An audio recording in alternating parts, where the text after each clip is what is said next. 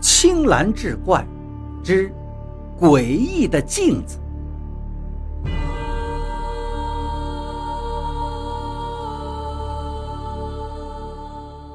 一个大男人频繁看到鬼影，究竟是为什么呢？杨小强坐在角落里，盯着来来往往的人。他来参加朋友的酒会，却发现大多数人都不认识。正一个人品着酒，杨小强突然看到一个女孩端着果汁过来了。她穿着黑色的晚装，系着藏蓝色丝巾，看上去典雅端庄。漂亮极了，杨小强觉得这个女生很面熟，却又想不起在哪儿见过。他正要起身迎上去，那个女孩却拎起包，跟在一个男人身后离开了。杨小强问身边的朋友：“那个女孩是谁？”朋友摇摇头说：“不认识。”整整一晚，杨小强心神不定，回到家里，心里仍想着那个女孩。虽然只是惊鸿一瞥，他竟然像在脑子里生了根一样。杨小强很诧异，这是一见钟情吗？不，不完全是。一见钟情应该是莫名的兴奋，可是他现在兴奋中却夹杂着说不清道不明的古怪感。第二天，杨小强下班后沿着街走。路边有一家工艺品店，他不经意间的一瞥，突然看到橱窗里摆着半尺见方的相框，而里面镶嵌的就是那个女孩印在纸上的艺术照。他走进了店里，指着相框问店主是否认这个女孩。店主呵呵地笑了，说：“这样的图片有的是，哪能都知道是谁呢？看这个相框做工精美，木纹细腻。”杨小强毫不犹豫地掏钱买了下来。回到家里，他把相框摆在床头，反复端详，还用手机拍了下来。闲着无聊时候，就欣赏着让他一见如故的女孩，应该是件不错的事情。他伸手正要关灯，突然发现相框中的女孩变了，她的额角在流血。那鲜血一滴一滴顺着相框流到了桌子上，杨小强一个机灵，跳下床，打开大灯，相框里的女孩却笑容依旧，安静地望着他。杨小强摇了摇头，真是莫名其妙，难道刚才是幻觉？清晨起来，他照例先去卫生间洗澡，用毛巾抹了一把镜子，整理一下浴袍。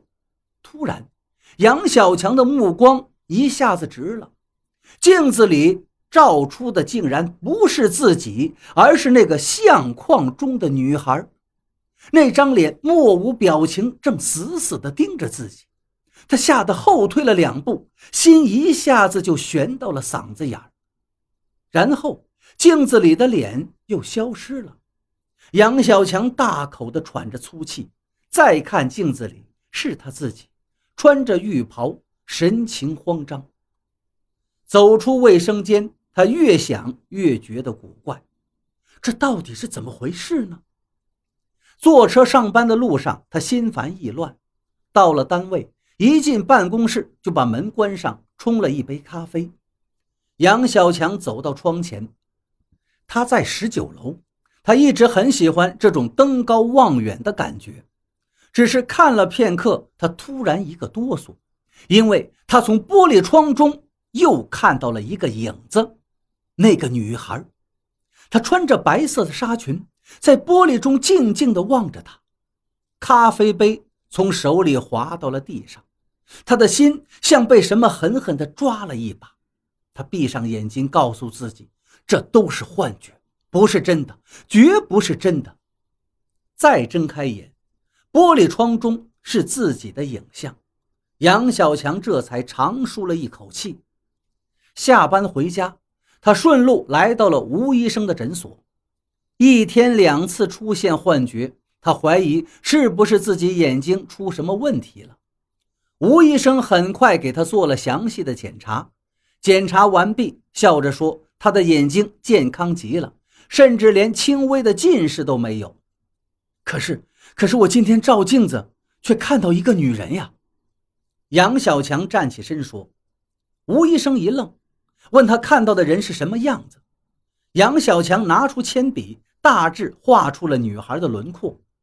吴医生惊愕地看着他，问他是否认识这个女孩。杨小强摇摇头。吴医生安慰说：“可能是心理因素吧。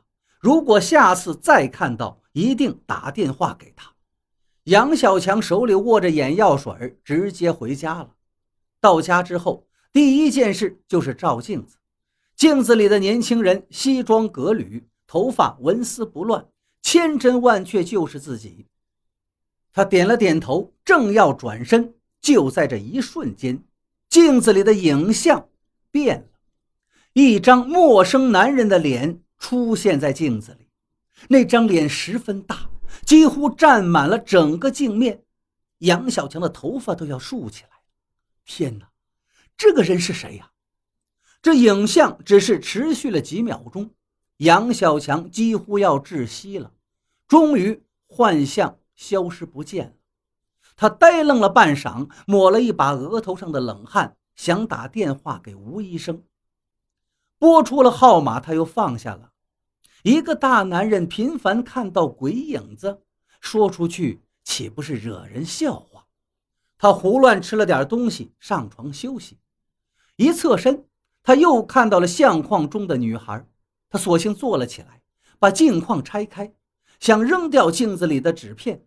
可是拿开那张纸，里面却露出一个小女孩的头像来。小女孩看上去不过七八岁，模样很讨人喜欢。杨小强把小女孩的头像和接下来的图片放到一起，他一眼就断定，这是同一个人。他的心莫名的涌出了一阵恐惧。不知过了多久，他似乎听到身后有动静。他缓缓的转过身来，后面的镜子里又出现了恐怖的一幕：一道又一道昏暗的光影落了下来，是几个少年在挥拳打斗，那拳头好像都打到了他的头上。他又惊又惧。不自觉地抬起双臂去抵挡，可是片刻之后，光影都消失了，而他仿佛快要虚脱了。杨小强抓起外套就出门了，跌跌撞撞的进了一家酒店。他不能再待在家里了，他觉得自己快要疯了。在酒店这一夜倒是睡得安稳。天亮了，阳光从窗子洒了进来。回想起昨晚的一幕，他仍然心有余悸。他清楚的知道那不是梦。他坐在沙发上，双手抱着头，苦思冥想。他要尽快去找那个女孩，弄清她的身份。为什么镜子中会出现他的影子？这所有的莫名其妙，似乎就是从那天晚上遇到他开始。